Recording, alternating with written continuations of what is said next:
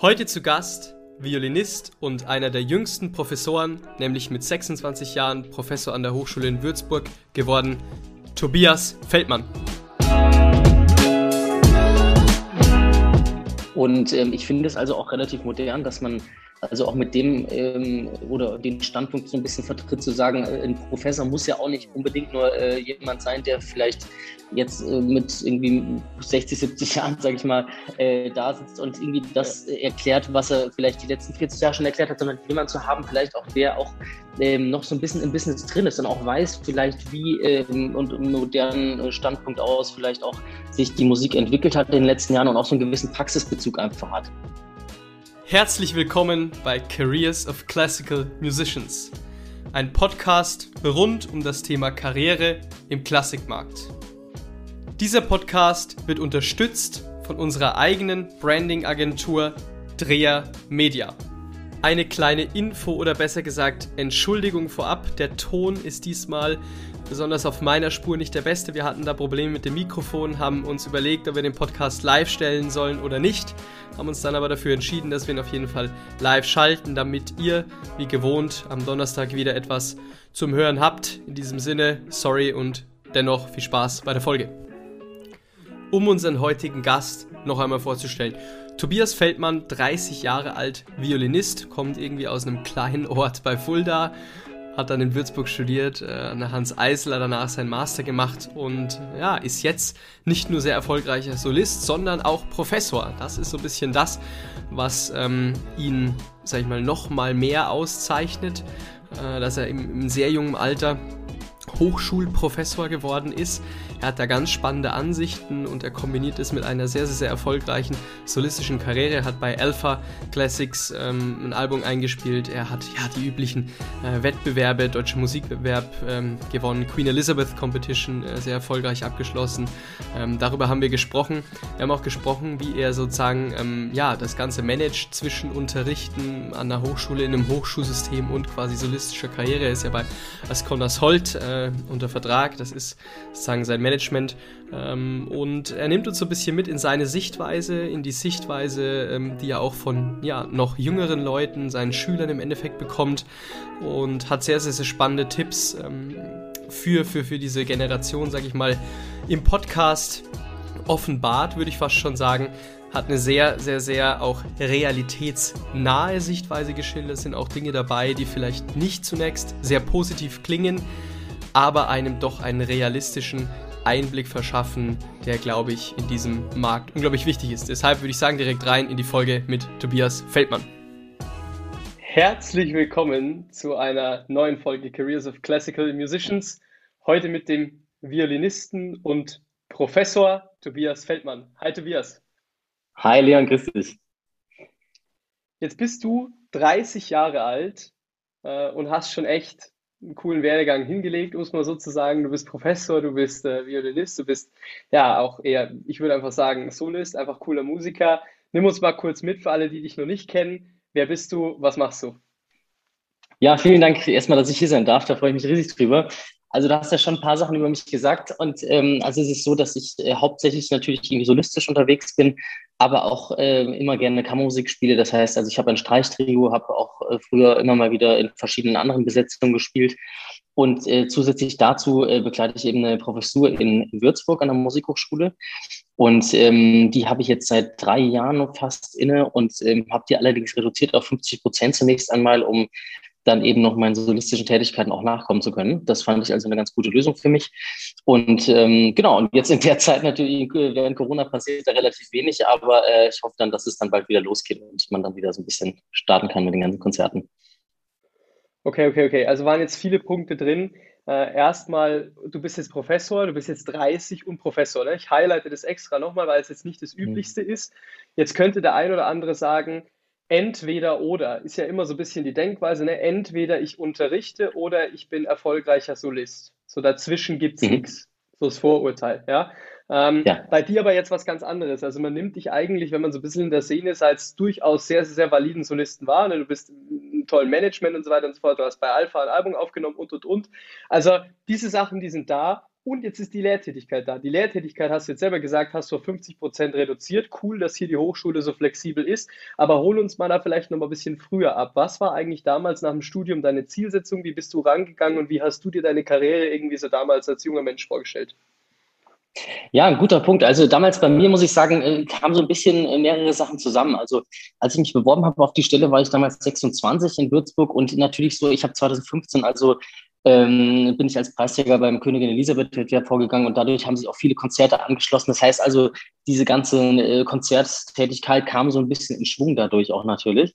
Und ähm, dann war für mich so eine ganz besondere Begebenheit einfach, dass in Würzburg an der Musikhochschule diese Stelle frei wurde, denn ich war früher Jungstudent, sehr, sehr viele Jahre ähm, an dieser Musikhochschule und kannte dort eben natürlich auch so ein bisschen die Gebäude und alles. Und das war mir alles also sehr vertraut natürlich, so ein bisschen die, die Heimatgefühle kamen da so ein bisschen auf natürlich.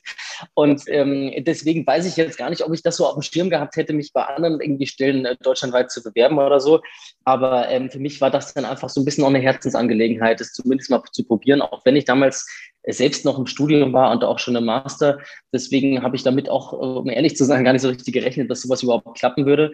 Und ähm, für mich ist das ehrlich gesagt auch eine super Kombination, äh, denn äh, die solistische Tätigkeit und Kammermusik natürlich und das Unterrichten schließt sich nicht unbedingt aus, finde ich.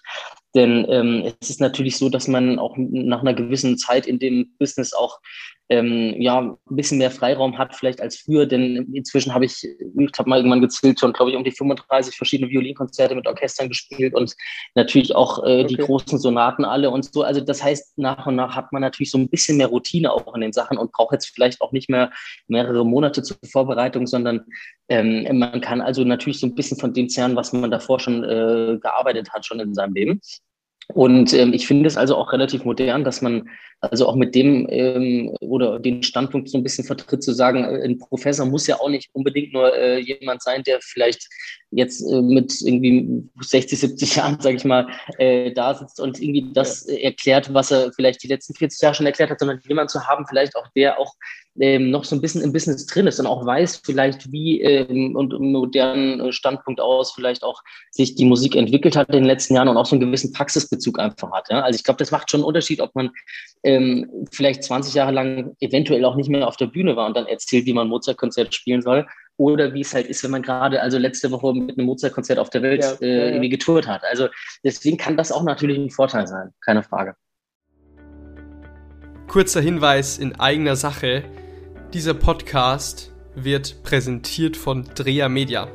Was macht Dreher Media? Dreher Media baut Webseiten, sprich entwickelt ein Branding-Konzept für den jeweiligen Künstler, die Künstlerin, stimmt dieses quasi auf die individuelle Person ab und findet dann im digitalen einen Ansatz, der hier funktioniert.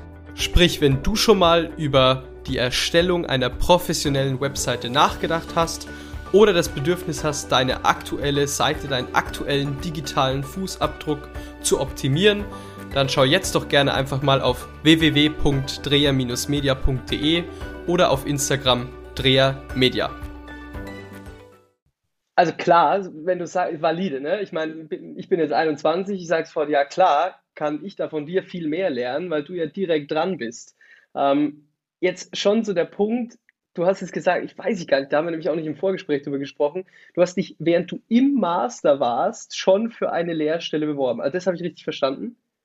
Ja, genau, das war dann so eine verrückte Angelegenheit. Also ich habe damals tatsächlich sogar auch dann mein Studium im Master noch ein bisschen verkürzt, äh, denn ich war eigentlich erst im dritten Semester und habe dann noch schnell den Abschluss äh, gemacht, ein Semester früher als ursprünglich vorgesehen. Ähm, damit das also mit der Verbeamtung dann Würzburg auch irgendwie keine Probleme gegeben hätte, hätte es wahrscheinlich ohnehin nicht, weil es steht eigentlich offiziell immer nur da, dass man einen Hochschulabschluss braucht und den hätte ich theoretisch auch mit dem Bachelor schon gehabt, aber okay. ähm, mir war es dann doch wichtig, dann auch noch den Masterabschluss äh, zu machen an der Hans Eister in Berlin und äh, deswegen haben wir das ein bisschen äh, vorgeschoben, das Ganze. Aber schon solistisch aktiv gewesen. Also Master stellt man sich jetzt ja auch wieder so vor, Tobias, der ist jetzt da noch am Rumstudieren, ne? 23, keine Ahnung, 23, ne, irgendwie da und der wird jetzt, das ist sowas wahrscheinlich nicht, ne, sondern du warst wahrscheinlich schon relativ gut im privaten Business vernetzt und so weiter und so fort, hast schon viel Praxiserfahrung gesammelt oder, oder wie war das? Klar, es ist natürlich beim Musikstudium immer so ein bisschen was Besonderes, denn äh, das ist also ganz anders als bei anderen Studiengängen, denn das geht ja. immer so ein bisschen Hand in Hand schon. Also es gibt auch äh, Leute, gerade bei den Bläsern hört man das ja immer wieder, diese ganzen Geschichten. Und ich kenne auch einige, die haben schon mit 19 Jahren im ersten oder zweiten Semester Bachelor dann irgendwie eine äh, Solotrompetenstelle in einem führenden Orchester oder sowas gewonnen. Ja? Also es das heißt nicht ja, ja. unbedingt, dass man einen Abschluss braucht, um ähm, qualifiziert zu sein für eine gewisse Stelle oder für das solistische Spiel auch, sondern es geht einfach mehr darum, dass man das Studium sozusagen hat, um weiter an sich zu arbeiten. Aber nichtsdestotrotz gibt es natürlich Leute, die mit 18, 19 im ersten Semester besser sind als andere im Konzertexamen. Also das ist also, ähm, das ist also jetzt nicht unbedingt Qualitätsmerkmal natürlich oftmals, wenn man so einen Abschluss hat. Gibst du das deinen Studenten auch mit? Weil, also du, der, der Statement, den du machst jetzt im Endeffekt, du sagst, die Hochschule ist eigentlich ein Framework, für Leute, die quasi sich musikalisch ausbilden wollen, ähm, da sozusagen einfach die Muße und Möglichkeit, vielleicht auch kognitiv, den Fokus einfach durch dieses, ich studiere das jetzt, den Fokus nochmal anders drauf zu richten, als es einfach im privaten Rahmen irgendwie durchzuführen. Letztendlich ist es aber, wie gesagt, ich meine, interessiert ja niemanden, ob du einen Abschluss im Europäer, weiß ich noch, Tenor war in der ersten einer Folge zu Gast, hat gesagt, noch nie, niemand hat ihn nach seinem Abschluss gefragt. Also ist anders wie beim Medizinstudium, den, den, das Beispiel hast du gestern gebracht, da kannst du natürlich nicht im zweiten Semester direkt mal eine Runde operieren. Ne? Das ist jetzt hier anders. Also, aber, aber jetzt wieder darauf bezogen, du bist jetzt Professor und es kommen jetzt Leute zu dir mit der Absicht zu studieren und du möchtest denen natürlich auch irgendwie das Studium nahebringen, kommunizierst du denen auch, hey, du kannst auch schon während deines Studiums in dem, was du machst, äh, relativ erfolgreich und aktiv sein?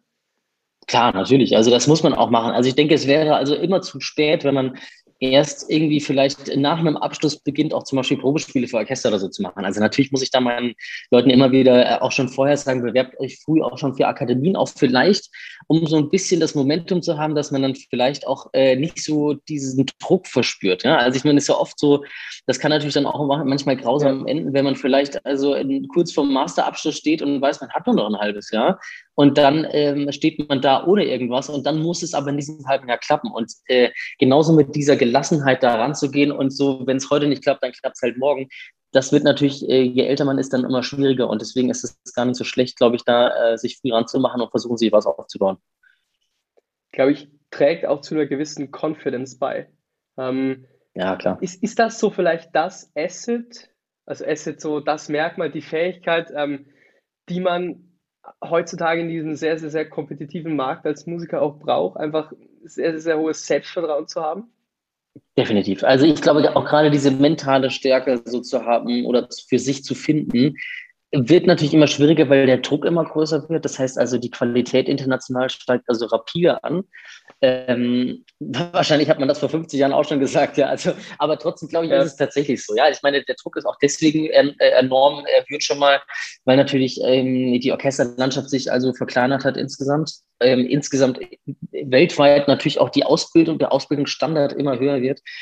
Und ähm, dementsprechend muss so jeder so seine Nische finden. Und ich glaube, das ist auch so ein bisschen der Zeitgeist, dass man ein bisschen flexibler sich aufstellt und jetzt nicht so ganz äh, mit, mit Scheuklappen durch die Welt läuft und sagt, ich will aber jetzt diesen Weg einschlagen, sondern so ein bisschen variabel ist auch in dem, was man macht später.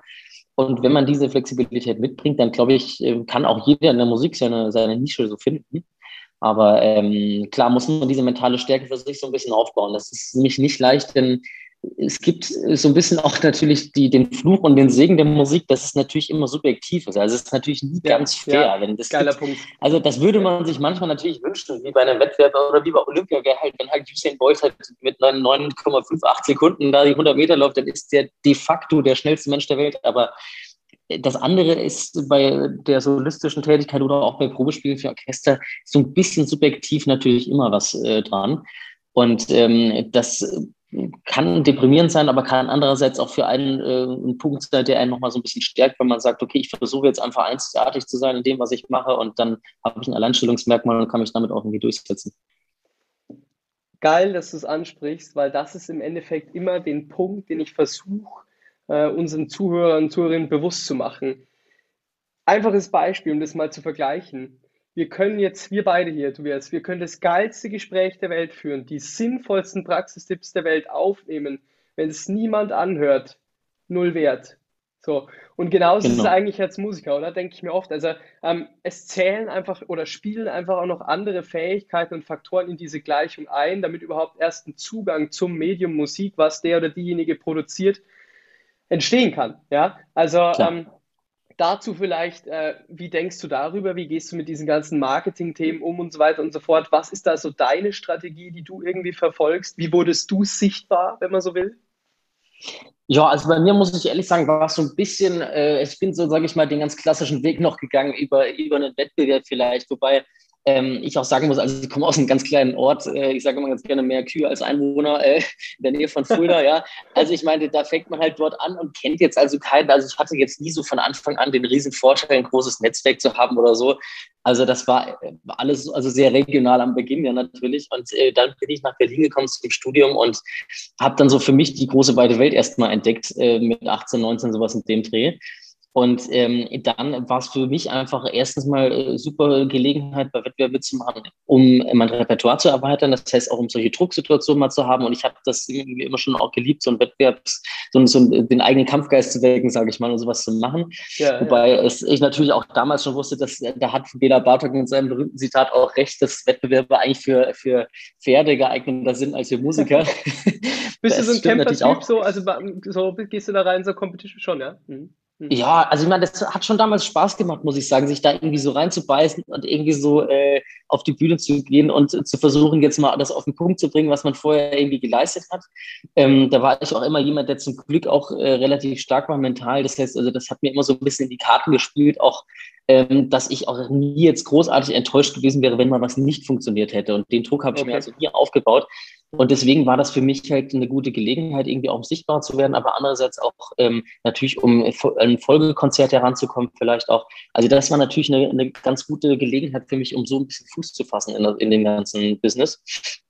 Aber ansonsten ist es halt so, dass ich jetzt nicht sagen würde, dass ich irgendwie da so einen Marketingplan oder mir irgendwas jemals gemacht hätte, sondern ich denke, also für mich ist immer ganz, ganz wichtig nach wie vor, ähm, dass man trotzdem authentisch bleibt, dass man also versucht, immer nur das zu machen, was man wirklich machen möchte und ähm, also seinen Werten so ein bisschen treu bleibt. Also ich glaube, ich wäre jetzt der Letzte, der irgendwie anfängt, auf Instagram oder YouTube irgendwelche äh, oder zu viele Videos zu machen von irgendwelchen nebensächlichen Kleinigkeiten, sondern ich versuche mich dann eher aufs Wesentliche zu konzentrieren und, und da irgendwie voranzukommen und da ähm, äh, mit beiden Füßen auf dem Boden stehen zu bleiben und ähm, dann zu hoffen, dass es äh, die Leute sozusagen gerne anhören und ähm, dann auch zu gucken, dass man eben dafür das, das passende Publikum, sage ich mal, findet.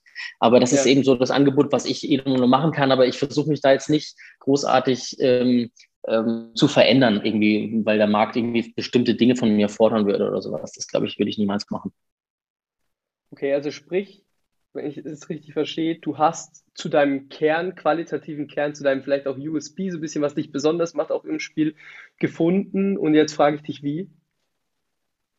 Ganz schwierig. Also ich glaube, das ist ein Prozess, der kommt einfach mit den Jahren. Also ich glaube, was sich bei mir so ein bisschen herauskristallisiert hat, auch in den letzten Jahren, muss ich sagen, ist, ähm, das Repertoire so ein bisschen, auf, äh, wo man so das Gefühl hat, dass man sich dort heimisch fühlt. Also ich meine, es ist natürlich ja, so, ja. wenn man mit irgendwie 18, 19 Jahren in die Hochschule kommt, dann spielt man so, ich sag mal, Kamenfantasien rauf und runter und die ganzen Kabinettstückchen und Virtuosenwerke, Paganini und was der Geier, was alles. Ähm, und nach und nach formt sich aber so ein bisschen heraus, was, wo man so erstens seine Stärken hat, aber auch das, wo man selbst am meisten mitnimmt. Und ich glaube, weil wir vorhin auch ganz kurz über Authentizität gesprochen hatten, ich glaube, das ist eben auch das Wichtige. Also, dass jeder das finden muss, was er am besten interpretieren kann, im wahrsten Sinne des Wortes. Denn alles andere wäre, sage ich mal, nur so ein bisschen Show. Und ich würde also auch sagen, dass natürlich jeder so seine Art von Musik hat, die ihn am meisten berührt oder die Musik, die er damit auch am besten ähm, umsetzen kann. Denn äh, ich habe auch mal irgendwann von jemandem gehört, das fand ich ganz interessant, der meinte, es geht in, äh, alle sprechen immer in der Musik darum, dass es um Ausdruck geht. Aber eigentlich geht es auch um Eindruck. Das hört sich jetzt erstmal so ein bisschen egoistisch an. Aber mein äh, Ziel ist auch so ein bisschen, dadurch, wenn mich die Musik, die ich selbst spiele, auch selbst berührt in gewisser Weise, ja, dann über den Überweg, über den Umweg durch mich ja. kommt es ja. auch beim Publikum an. Aber wenn ich selbst so versuche, irgendwas zu faken, was halt einfach ich selbst in dem Moment gar nicht verspüre, dann ist das wieder nicht authentisch authentisch und dann kriegt keiner im Publikum Gänsehaut. Deswegen, also äh, das äh, reift mit der Zeit und da bin ich bestimmt auch noch nicht an einem an einem Endpunkt, wo ich sage, so jetzt habe ich das für mich gefunden, was irgendwie äh, mein USP wäre, so ungefähr, sondern das ist natürlich ein Prozess, der geht über viele Jahre. Hm. Fand ich geil, was du gesagt hast, dass du quasi erst über die Confidence, wenn du sagst, hey, finde ich selber geil, was ich da gerade höre, entspricht mir, dieses, diese Energie mhm. vielleicht auch hast, irgendwie authentisch Klar. nach auszutragen, tief nach auszutragen. Mhm. Denkanschluss vielleicht da irgendwie, dass man sich grundsätzlich mal überlegt, was sind so Stärken, Schwächen, ne? wohin kann man gehen, so ich meine, das glaube ich auch für viele gerade junge Menschen echt interessant, ne? wenn man sich erstmal irgendwie so orientiert. Ja, ja. Total, aber ich meine, im jungen Alter es ist es also auch cool, alles mal auszuprobieren. Also da sagen ja auch jede, mach doch mal alles. Also spiel ja. auch von Covermusik bis Orchester bis zu den verrücktesten Sachen einfach mal alles austesten und gucken, ähm, das ist ja oftmals auch bei den Medizinern, um jetzt da wieder den Vergleich zu machen, die wissen ja oftmals auch erst ja. am Schluss, auf was sie sich spezialisieren, aber erst mal alles so ein bisschen mitzunehmen und zu gucken, was kann ich gut, was macht mir Spaß, wo, äh, wo bin ich vielleicht auch irgendwie inspirierend in gewisser Weise hänge mich da voll rein ähm, also das ist, glaube ich, am Anfang des Studiums schon wichtig, erstmal alles abzudecken, so ein bisschen und zu gucken, wo man so seine, seine Fähigkeiten am besten irgendwie ausbauen kann. Kurzer Hinweis in eigener Sache. Dieser Podcast wird präsentiert von Dreher Media. Was macht Dreher Media? Dreher Media baut Webseiten, sprich entwickelt ein Branding-Konzept für den jeweiligen Künstler, die Künstlerin stimmt dieses quasi auf die individuelle Person ab und findet dann im digitalen einen Ansatz, der hier funktioniert. Sprich, wenn du schon mal über die Erstellung einer professionellen Webseite nachgedacht hast oder das Bedürfnis hast, deine aktuelle Seite, deinen aktuellen digitalen Fußabdruck zu optimieren, dann schau jetzt doch gerne einfach mal auf www.dreher-media.de oder auf Instagram drehermedia. Was mich jetzt interessieren würde, ist mehr auf die Professur und noch einen Schritt weiter mehr auf das Thema Hochschule einzugehen. Ähm, mhm. Weil wir da gestern auch mal kurz drüber gesprochen hatten und, und das irgendwie ein, ein, spannender Punkt ist, der uns anscheinend beiden im Kopf hing. Deswegen spreche ich jetzt auch nochmal an. Und zwar so die, der grundsätzliche Markt. Ne? Also ich hatte dich gefragt, ähm, findest du es nicht ein bisschen übel, dass eigentlich extrem großer Inflow da ist? Also sprich Leute, die sich musikalisch ausbilden lassen wollen, Studenten, Studentinnen, und dann eigentlich am Markt für die alle überhaupt kein Platz ist, also sprich überhaupt kein Beruf irgendwie zur Verfügung steht. Jetzt kann man klar sagen, ja, wenn man sich ein bisschen bemüht, findet man seine Nische und kann es irgendwie noch mit anderen Berufsfeldern verbinden oder irgendwie neue Berufsfelder sogar schaffen. Mag ja alles sein. Dennoch glaube ich, wenn man mal wirklich alle, alle, alle in einen Kasten sozusagen setzt, fallen gewisse einfach durch. Ja? Ähm, mhm. Für gewisse ist einfach kein Platz auf dem Markt. So, was ist deine Sicht darauf erstmal? Wie beurteilst du das Problem und, und wie siehst du das auch jetzt aus so einer, sag ich mal, Professorensicht vielleicht? Ja. Ja, also es ist natürlich ein Wunderpunkt, den du ansprichst und auch ein valider Punkt, denn natürlich ist es so, dass man in den letzten Jahren schon die Tendenz gesehen hat, ähm, also nicht nur in Deutschland, sondern überall auf der Welt, dass natürlich gerade, also wenn es wirtschaftlich auch schwierige Zeiten sind, ähm, die Kultur natürlich relativ schnell dann beschnitten wird und man weniger ähm, Geld dafür aufwendet und dementsprechend auch natürlich ähm, die Orchester so teilweise geschlossen werden, kleine Veranstalter dicht machen müssen, weil ihnen das Publikum fehlt. Das ist natürlich auch ein Problem, wenn, ähm, sage ich mal so, das Regionale eher ausstirbt und alles ein bisschen urbaner wird und städtischer wird. Ähm, also das sind natürlich alles Tendenzen, die, ähm, ja, die sehr schade sind und wo man echt ein bisschen gucken muss, wo man bleibt. Ähm, und gegenläufig so ein ganz bisschen natürlich auch, dass nach wie vor gleich viele Musiker ausgebildet werden. Allerdings muss man natürlich immer so ein bisschen auch darauf achten, ähm, das ist natürlich sehr Instrumenten abhängig ist, sage ich mal. Also ich sag mal so, wenn man irgendwie Beispiel ähm, 400 Tubisten im Jahr ausbildet und es aber nur eine Stelle gibt, ist das natürlich was anderes, als wenn man irgendwie ähm, äh, Violinisten, also Geiger irgendwie ausbildet und da immer im Orchester irgendwie eine Stelle frei wird, weil einfach jedes Orchester äh, so 30 äh, Geiger oder sowas äh, im Streichapparat drin hat. Das heißt also, da wird eher nochmal was frei und sowas.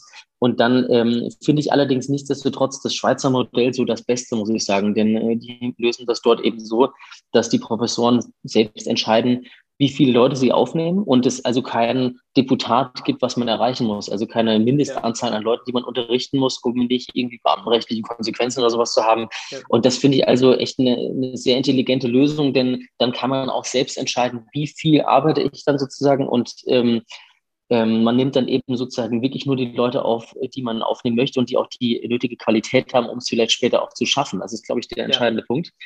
Und ähm, ich hatte jetzt bei mir zum Glück immer, äh, oder sagen wir immer das Glück, dass ich also wirklich nur die Leute aufgenommen habe, bei denen ich auch eine Chance sehe, dass sie später also das auch schaffen können. Und das war also, fand ich auch sehr verantwortungsvoll, damals zu sagen, dass ich erstmal reduziere auf 50 Prozent, weil ich einfach auch selbst nicht wusste, wie viele Bewerbungen wir jetzt, jetzt gleich geben. Aber ganz neu in so einem, in so einer Hochschule zu sein und dann gleich zu sagen, wir kommen zwei Monate später, nehme ich gleich zwölf Leute auf, obwohl man gar nicht weiß, ob man die nötigen Bewerberlage dafür hat. Ähm, das wäre, glaube ich, nicht ganz fair gewesen auch. Und ähm, jetzt sehe ich, dass also die Bewerberzahlen natürlich ähm, dann doch sehr stark angestiegen sind. Und das macht mir dann auch wieder ein gutes Gewissen, dass ich dann auch nur die Leute aufnehme, die wirklich dann auch später im Markt dann bestehen können, klar. Also der Punkt, den wir machen, ist im Endeffekt der, ähm, für alle, die es nicht wissen, das staatliche Hochschulsystem funktioniert im Endeffekt so oder mal grundsätzlich, warum sind Hochschulen, Musikhochschulen darum bemüht, erstmal grundsätzlich viele Studenten zu haben, weil natürlich jeder einzelne angemeldete Student sozusagen Förderungsgelder für die Hochschule ermöglicht. Das heißt im Endeffekt, staatliche Systeme sind ja wie gesagt staatlich subventioniert, ja, und dementsprechend kriegen die mehr Kohle, je mehr Studenten sozusagen an ihrer Hochschule studieren. Also das ist das Grundprinzip. Und Punkt zwei ist dann natürlich, dass sozusagen auch jeder Professor ein gewisses Kontingent auch einfach zeitlich erfüllen muss, um eben seinen Beamtenstatus zu wahren. So, und wie füllt er zeitliches Kontingent natürlich, indem er unterrichtet. Ne? Nicht einen die ganze Woche, einen Schüler die ganze Woche, sondern natürlich mehrere. Und das ist so ein bisschen der Case, den wir ansprechen. Tobias ist jetzt natürlich einer, kann man sich vorstellen, dass er sich äh, aussuchen kann, wen er nimmt und so weiter und so fort. Aber da gibt es auch wahrscheinlich welche, die jetzt da nicht so einen großen Fokus drauf legen.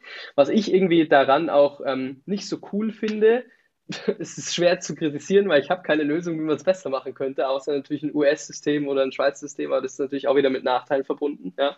Ähm, der Punkt, den ich daran kritisiere, so ein bisschen, dass man gerade auch aufgrund der verschiedenen Niveaus, die es gibt bei den Aufnahmeprüfungen, die variieren ja massiv. Ja. Also manche Aufnahmeprüfungen sind echt super leicht bei meinem Musikhochschule, manche super schwer. Ähm, teilweise Leute anzieht, ähm, die sich dann in so einem Studium befinden, was ja auch echt lange dauert ähm, und die dann eigentlich im Verlauf des Studiums so gradually merken, irgendwie, ah, ist irgendwie doch nicht so meins. Kann man sagen, naja, gut, ein paar Jahre Musik ist nichts verloren und so weiter, aber es ist schon so ein bisschen, finde ich, dass man eigentlich vielen Leuten, auch vielleicht vielen jungen Menschen am Anfang falsche Hoffnungen suggeriert. Ja?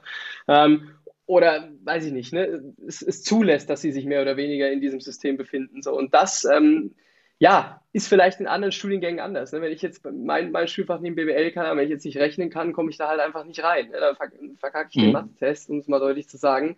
Und dann ist es ganz klar bemessen, ja oder nein. So, und das ist der Punkt. Jetzt wieder zurück vielleicht auf, auf, auf das Thema. Ähm, wie kann man sowas besser machen? Sollte man das System wechseln? Sollte man staatliche Hochschulen abschaffen? Ist ja auch für dich cool. Ich meine, du bist jetzt Beamter mehr oder weniger, wäre ja auch nicht möglich, ne? wenn es kein staatliches System gäbe. Mhm.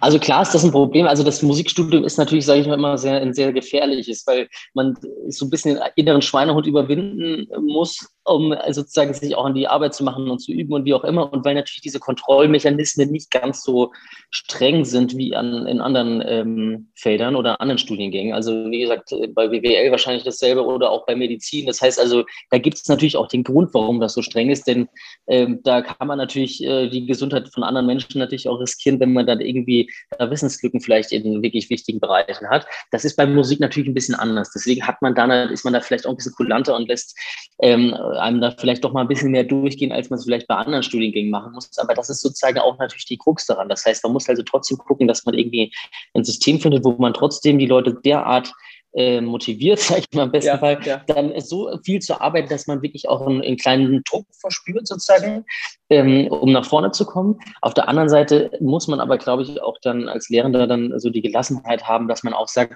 dass ich natürlich jetzt auch nicht unbedingt immer unbedingt nur für die Berliner Philharmoniker, sage ich mal so überspitzt gesagt, äh, irgendwie für den Streichapparat dort ausbilde, sondern es natürlich auch mal sein kann, dass vielleicht auch mal jemand an der Musikschule einfach nur landet und dort unterrichtet, dann ist ja der Musiklandschaft und der Kulturlandschaft Deutschland ja auch quasi geholfen, wenn die dann wieder sowas von dem Unterricht dann an die junge Generation weitertragen oder vielleicht auch in einem B- oder C-Orchester oder D-Orchester. Ja, das muss nicht immer, immer nur ähm, das Allerrosigste sein. Ähm, ja. Deswegen, also das ist, finde ich, auch total legitim.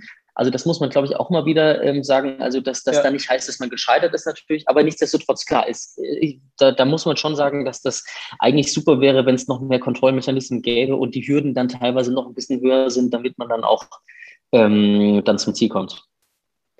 Das ist witzig jetzt, weil du bei Asconas Holt bist, äh, Samuel Hasselmann, jetzt irgendwie vorletzte Folge oder was, äh, war hier zu Gast. Der war ja auch bei Ascona jetzt ist er nicht mehr da. Ähm, auch Queen Elizabeth Competition, deswegen kommen mir gerade die ganzen Parallelen in den Kopf. Ähm, auch irgendwie so ein Typ, der so aufs, ja, er will gewinnen, so Competition und so weiter und so fort. Jetzt hattest du gerade den Punkt Druck im Studium angesprochen. Anscheinend, was ich jetzt so ein bisschen daraus ableite, muss man sich, da muss man vielleicht auch vom Naturell aus auch einfach jemand sein, der sich selber gut irgendwie ein bisschen ja, Druck machen kann, um einfach nach vorne zu kommen, weil anscheinend sonst im Studium nicht genügend Druck vorhanden ist. Oder sehe ich das falsch? Definitiv, schon so ein bisschen was schon dran, denn also ich sag mal so, bei mir war es eigentlich nur in den ersten beiden Semestern damals im, im Bachelorstudium so, dass ich so, keine Ahnung, gefühlt jeden Tag so ein, zwei Vorlesungen hatte oder sowas. Und das ist auch gerade, wenn man von der Schule kam, wenn man dann gewohnt war, um 10 vor 8 schon in, im Klassenraum zu sitzen und dann irgendwie bis 14, 15 Uhr und dann noch Hausaufgaben zu machen, so, da war man eigentlich ganz andere Sachen gewohnt. Und dann äh, in Berlin erinnere ich mich im Studium, war es wirklich, also kam mir vor wie Urlaub gefühlt. Also weil man natürlich, okay. ja, man hat ja im Endeffekt auch fünf Monate Ferien im Jahr, das war man auch nicht gewohnt. Also ja. die drei Monate im Sommer, die zwei Monate im Winter, dann noch die ganzen Ferien dazwischen und die Feiertage. Und dann hat man halt ab und zu mal eine Vorlesung mit Musikgeschichte, dann setzt man sich da anderthalb Stunden rein, hat aber auch keine Hausaufgaben zu tun so. Also Klar, das ist jetzt was anderes als in der Schule, wo man ständig jede Woche dann irgendwie Vokabeltest und das und das und das hat. Ähm, da würde man sich vielleicht manchmal natürlich ein bisschen mehr wünschen, aber ich glaube, es kommt einfach wirklich darauf an, dass man äh, es eben dann schafft, auch selbst sich Ziele zu stecken, natürlich auch gemeinsam mit seinen ähm, mit dem Professor oder Professorin dann eben, dass man dann eben darauf achtet, dass man vielleicht auch als Hausaufgabe mal aufgibt, eben eine Paganini Caprice bis nächste Woche und die dann irgendwie vorspielreif abzuliefern oder solche Sachen, damit man sozusagen auch von, ähm, von der Seite des Lehrenden da vielleicht ein bisschen Druck vielleicht noch mitgibt, aber nichtsdestotrotz die Überarbeit und die Konsequenz am Instrument, die kann jeder nur selbst äh, für sich dann eben zu Hause ähm, dann eben bewerkstelligen. Und also da kann man äh, von außen natürlich nichts machen und kann das auch noch bis zu einem gewissen Grad kontrollieren. Hm. Hm. Das ist lustig, dass du so direkt sagst, dass Schule also als viel stressiger einstuft. Total, ja klar. Was ja, was ja nicht so ist, ne? Es ist ja nicht. Also der Punkt einfach nur, man muss halt dann im Endeffekt diese ganzen ja, Zeiträume selber beifügen. Ne? Das ist, ähm, glaube ich, war für uns alle schwierig. Für mich, ich, ja. Mittlerweile, mittlerweile. Klar, weil wenn man so eine Stadt kommt wie Berlin, weißt du, weißt ja, wie es ist, dann, ja, ja, dann sind erstmal tausend andere Sachen vielleicht ein bisschen wichtiger am Beginn, aber gut, das gehört ja dazu. Am Abend. Ja. Genau. Ja. okay, okay, okay. Ähm, zurück zum Thema Fähigkeiten. Ähm, aus deiner Sicht, ist, was ich sehr gut, du bist sehr nah dran. Ne? Du bist sehr nah dran an jungen Menschen also wirklich an 18 und 20 Du bist ähm, selber, natürlich hast eine Zielsetzung, dich weiterhin solistisch zu verwirklichen, in einem, würde ich sagen, schon High-End-Markt und so weiter und so fort. Was sind aus deiner Perspektive die Fähigkeiten, die man jetzt vielleicht auch so post-Covid so ein bisschen, ja, oder sagen, hoffen wir es mal, ja, ähm, die man irgendwie heute haben muss, generell als Musiker? Ja, es ist ganz, ganz schwierig zu sagen natürlich. Also man muss jetzt erstmal abwarten, natürlich, wie sich die ganze Lage jetzt nach der Pandemie so ein bisschen entwickeln wird. Also ich glaube, dass das irgendwie einerseits in, natürlich, dass sich einige Dinge verschoben haben, sage ich mal. Ich kann mir vorstellen, dass zum Beispiel der Musikmarkt glücklicherweise auch, muss ich dazu sagen, ein bisschen regionaler wird. Damit meine ich, dass es vielleicht einfach auch natürlich, wenn man über das Klima spricht, vielleicht auch ein bisschen sinnvoller ist, dass jetzt nicht jedes Jahr jedes Orchester aus Europa und wie klein das auch immer sein mag, nach China fliegt, um dort eine äh, Weihnachtstournee oder Silvestertournee zu spielen, sondern dass man dann eben so ein ganz bisschen auch darauf achtet, dass es noch was Besonderes ist, eben dass ein Orchester ähm, jetzt mal eine USA-Tournee oder sowas spielt oder andersrum auch, wenn man mal die Chance hat, einen amerikanischen Solisten oder Solistin dann eben ähm, in, in Deutschland zu hören vielleicht. Ja, das ist ja bis zum gewissen Grade eigentlich verrückt gewesen, was man dann teilweise für für Tourneen und für Konzerte, ähm, für Flüge dann eben äh, bewerkstelligt hat.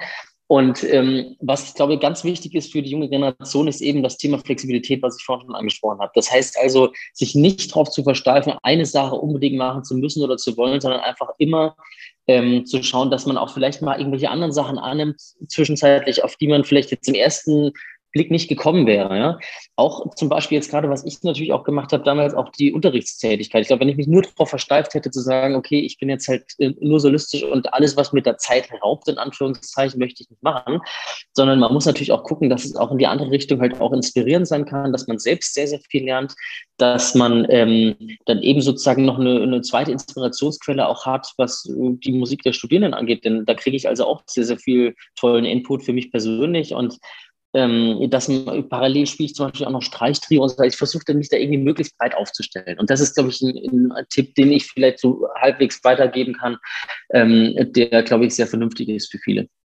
Jetzt, weil du es nochmal so angesprochen hast, was war eigentlich, warum, warum, warum hast du dich dazu entschieden zu unterrichten? Ist es irgendwie, dass man sagt, man hat dann irgendwie einen zweiten Cashflow-Stream, irgendwie, der, der sicher ist, der konstant ist?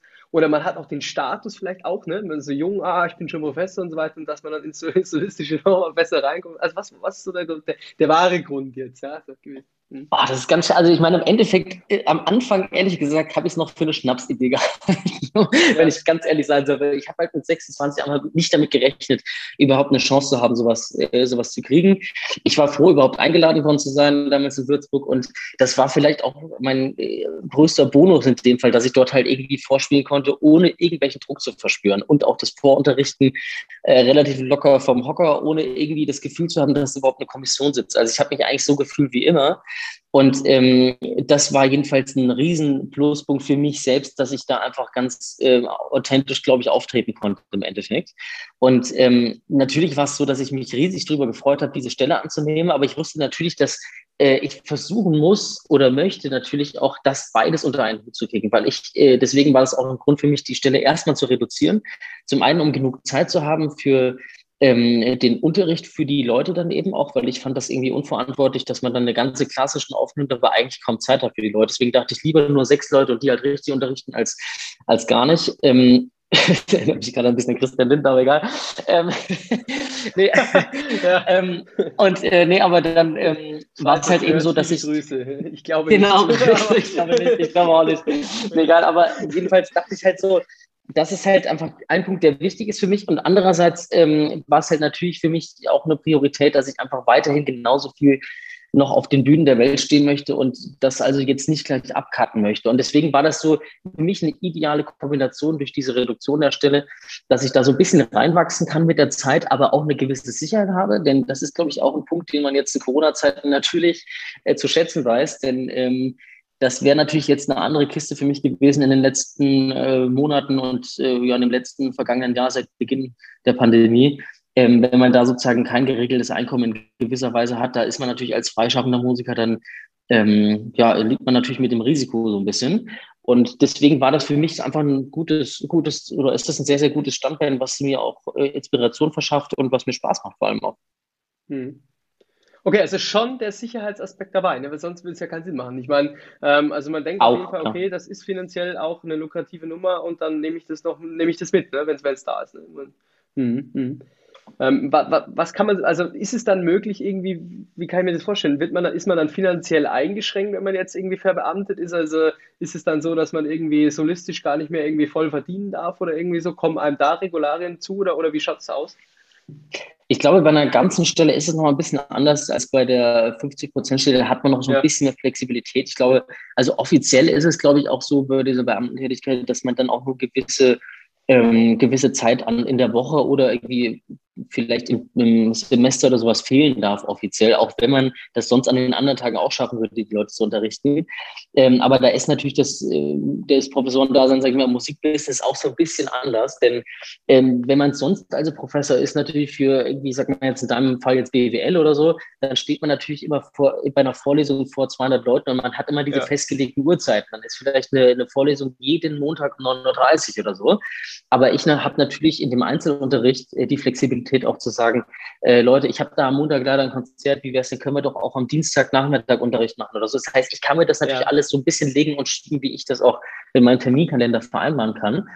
Ähm, und das klappt also dementsprechend immer ganz gut. Und dann kann es natürlich mal vorkommen, dass man mal zwei Wochen am Stück nicht da ist, weil man eben eine Konzerttournee hat, aber dann holt man das eben die Woche drauf dann wieder gleich nach. Und ähm, da sind die Studierenden meistens dann auch sogar mal ganz froh drum, wenn man da mal so ein bisschen so eine größere Lücke hat, wo man mal in Ruhe ja. arbeiten kann ja. und die ganzen Sachen, die man im Unterricht gemacht hat, vielleicht aufarbeiten kann. Also Genau. Aber jetzt wieder rein aus, weil ich das super, super spannend, mein BWL ist klar, dass ich mich für Geld interessiere, rein aus, rein aus finanzieller Sicht, also, rein aus finanzieller Sicht, ähm, ist es lukrativer, Beamter zu sein und solistisch noch nebenbei aktiv zu sein? Oder ist es wirklich lukrativer, sozusagen nur solistisch aktiv zu sein, mit logischerweise einem solistisch gleichen Level wie beim Beamtentum? Ne? Also das ist jetzt klar, ja. Schwer zu sagen. Es kommt, glaube ich, ganz drauf an, äh, was für ein solistisches Niveau das hat.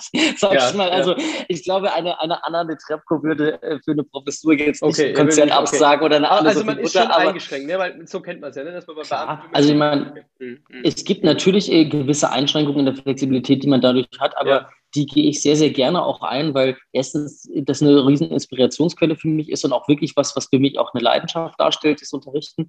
Und ja. zum anderen ist es natürlich so, dass es eigentlich im Jahr nur eine Handvoll Tage gibt. Das sind die Aufnahmeprüfungen und die Prüfungstage, äh, die man quasi fest in seinem Terminkalender einplanen muss. Und der ja. Rest ist natürlich flexibel irgendwie schiebbar. Und ja. gerade auch, wenn ich das jetzt in meiner Klasse anschaue, also ich habe eine meiner Studentinnen, die ist äh, im DSO Berlin gerade im Probejahr, die hat also letztes Jahr glücklicherweise direkt vor der Pandemie dann noch eine Stelle gewonnen. Eine andere Studentin ähm, war eben im Zeitvertrag im Gewandhaus hier in Leipzig und äh, davor auch in Berlin im Konzerthaus und deswegen konnte ich sie zum Beispiel auch immer von zu Hause aus dann irgendwie unterrichten. Also ähm, das war dann dadurch ein bisschen flexibel. Jetzt habe ich eine andere Studentin, die seit Oktober bei mir ist, die lebt in Wien und studiert dort auch Streichquartett noch. Das heißt also, die habe ich seit Oktober noch nie Präsenzunterricht in Würzburg gesehen. Also okay. sowas kommt natürlich auch nochmal dazu. Und dann habe ich im Endeffekt ähm, so vier, fünf Leute, die regelmäßig in Würzburg vor Ort sind.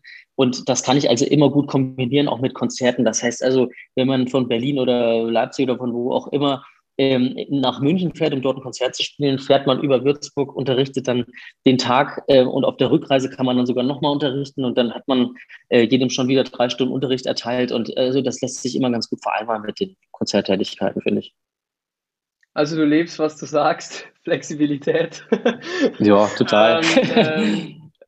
Coole Sache, ähm, nehmen wir mit so auch nochmal als Tipp, äh, sich flexibel aufzustellen und sich vor allen Dingen nicht äh, zu sehr von äh, Vorurteilen einnehmen zu lassen, was jetzt äh, Scheitern war und was jetzt irgendwie der, der große Solist äh, irgendwie war, ja, und so weiter und so fort. Ich glaube, ganz wichtig zu sagen.